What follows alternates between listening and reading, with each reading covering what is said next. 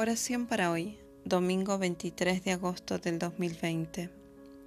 Así que, amados hermanos, esfuércense por comprobar si realmente forman parte de lo que Dios ha llamado y elegido. Hagan estas cosas y nunca caerán. Entonces Dios les dará un gran recibimiento en el reino eterno de nuestro Señor y Salvador Jesucristo. Segunda Pedro 1, 10 y 11.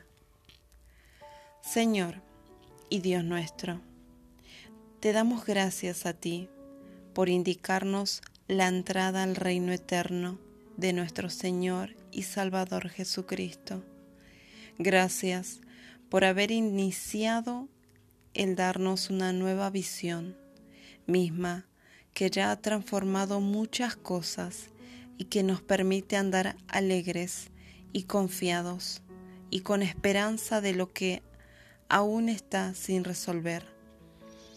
Que todo esto viva en nuestro corazón y nos llene de agradecimiento para contigo. Queremos ser valientes y no perder de vista todo lo que hay que cambiar y así tomar parte como trabajadores de tu viñedo.